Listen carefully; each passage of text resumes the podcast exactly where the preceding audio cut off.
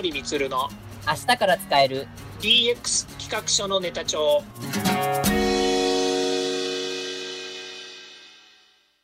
こんにちは。サートプロの近森充です。こんにちは。アシスタントの堀内隆です。この番組は IoT AI 教育事業の専門家近森充が DX デジタルトランスフォーメーションについて実際の事例を交えながら DX とは何か DX でどんな未来ができるかをご紹介します。事例をもとに実際にお客様や社内に提案する企画書に落とし込めるまでの使えるネタのネタ帳としてお届けします。よろしくお願いします。では今回もお話を伺っていきたいと思います。よろしくお願いします。はいよろしくお願いいたします。じゃ実際に、その、じゃあ、今度自治体単位でちょっと見ていきますと、この IoT やそのデジタルトランスフォーメーションの、まあ、いわゆる先駆者的なその活動をしている、あの、自治体をちょっと教えていただいてよろしいですか？わかりました。あの、実は私はですね、はい、えー、こういったその IoT、AI の教育をやってる会社ではありますけれども、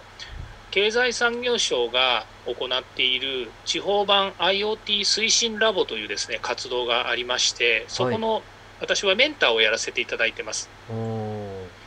で2015年からですね、石川県加賀市ですね、ちょっと日本海側にありますけれども、はい、えその加賀市に、え IoT の、え教育の話があるということでですね、はい、お手伝いに行った経緯があります。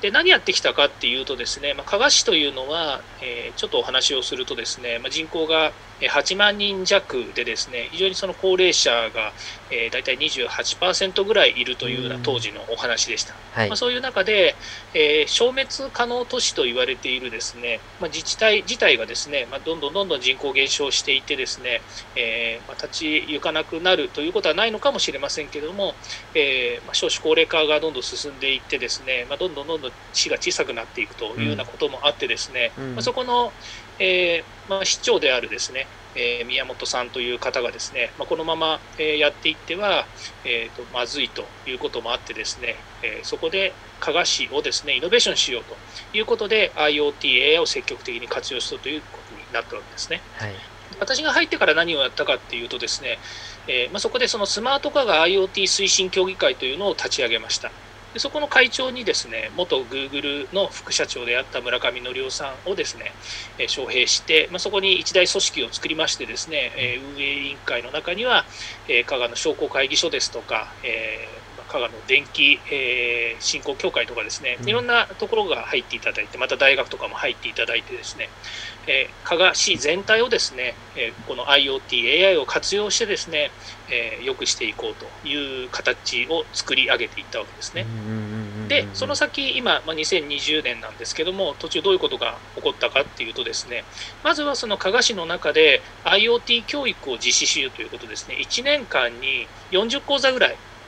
いろんな教育を、えー、入れました。でどんな教育かっていうと、え IoT、えー、IoT セミナーとかですね、はい、またはその IoT の中で使われるセンサーをどういうふうに使ったら、えー、企業とかですね、それから生産現場が変わるのかっていうようなセミナー。例えば、えー、加賀市で言えばですね、はい、えー、ルビーロマンというブドウが非常に有名なんですけども、はい、そのルビーロマンの生産性を上げるために IoT をどういうふうに活用するのかっていう取り組みがあるわけですね。これはまあ実証事業で言えば、えー、かあのまあ、ある企業がですねそこに入って Ruby ロマンを、えーとまあえーと、不良率をなくす、まあ、言ってみたら品質のいいですね、うん、ブドウを作るためにどういうふうに、えーと、データ取りをしたらいいのかということで、まあ、3年がかりぐらいで実証事業をやったりとかっていうのもあるんですけども、はい。まあ、いろんな取り組みをですね、えーまあ、加賀市の中でもやっているということなんですね。はい、で加賀市って皆さん、えーとえー、どういうイメージがあるかっていうのはあると思うんですけども、はい、非常にその加賀温泉っていう温泉が有名なんです。で加賀にはあの、まあ、細かく言うと3つの、えーと、大きな、えー、温泉名前がついているものがあるんですけども、はい、その温泉の、えー、一つ一つが、まあ、効能がやっぱり違うわけですよね。でそこに、まあ、バスとか、えー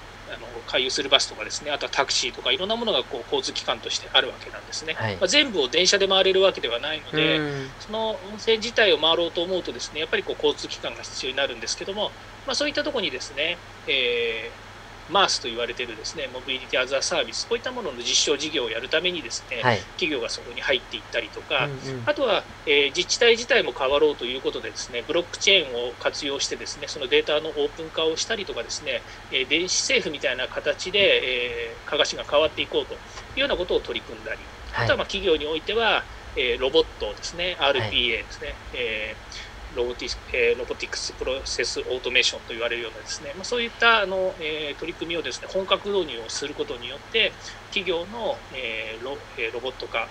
実は加賀市はもうロボット化については結構昔からやってきてるんですけども、はい、まあ、実際この RPA を導入するということで、えー、自治体の中でもこれを採用しようというふうになっているわけですね。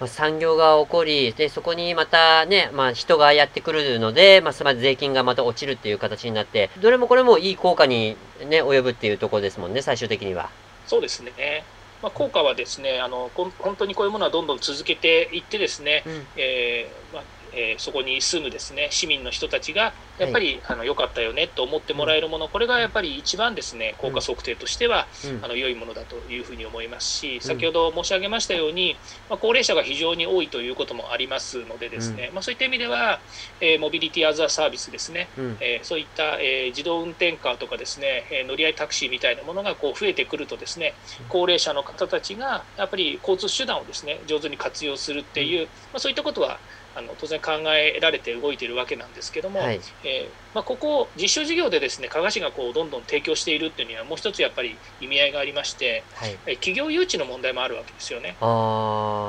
でやっぱりなかなかですね加賀市、え今はあの北陸新幹線が通って加賀温泉駅っていうのも新幹線が止まる駅なので、はい、まあ、今の、えー、状況で言えばですね昔よりも行きやすくなったというのはあるんですけどもやはり日本海側というところもありましてですね企業誘致はなかなか当時進んでいなかったというものがありますが、うん、やはり実証事業をすることで、企業をどんどんどんどんですねここに入れていくということが今、可能になっていますので、そういう意味では、あのもう世界的に活躍するような企業ですとか、または新しい、えー、アイディア、サービス、そういったものをですね、えーまあ、提供したいという気概のある企業はですね、加賀市と一緒にですね、どんどんどんどん仕掛けを作っていくということで、本当に一イノベーションの一大都市になっている状況なんだなというふうに思います。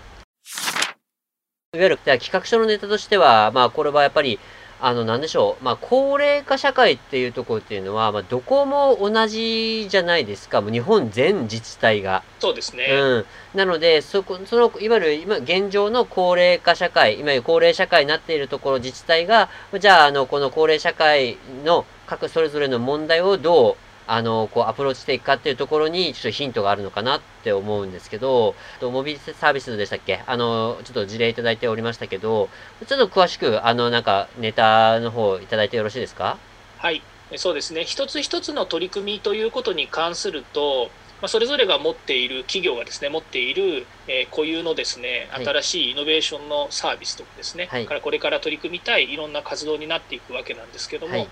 今回の企画のネタとするならばですねやはり、えー、一地方自治体がどういうふうに変わっていけるのかっていうところの事業推進を考えたということになると思うんですね。だから加賀市であればその IoT 推進事業というものを最初に企画してですね、まあ、どういうふうに、えそれを、え作っていくのかというやっぱり絵を描いたっていうところがすごく重要かなというふうに思ってます。でそれをですね、えどんどん推進することによっていろんな会社やまたはえ世の中の流れですよね、えこの5年間ですね、2015年からこの5年間に IoT、AI、そして今デジタルトランスフォーメーションという流れがこうどんどん来る中に、例えば新しくブロックチェーンを活用したとかですね、あのフィンテックを活用したとか、まあ、そういった新しい技術が、まあ、活用できる技術がどんどんどんどんこうサービス化していくっていうものをですね、え加賀市がどんどんその取り組んで、え取り込んでいったということです。ですから加賀市が最初に書いたその IoT 推進事業全体がですねやはり今回の企画のネタということになりますね。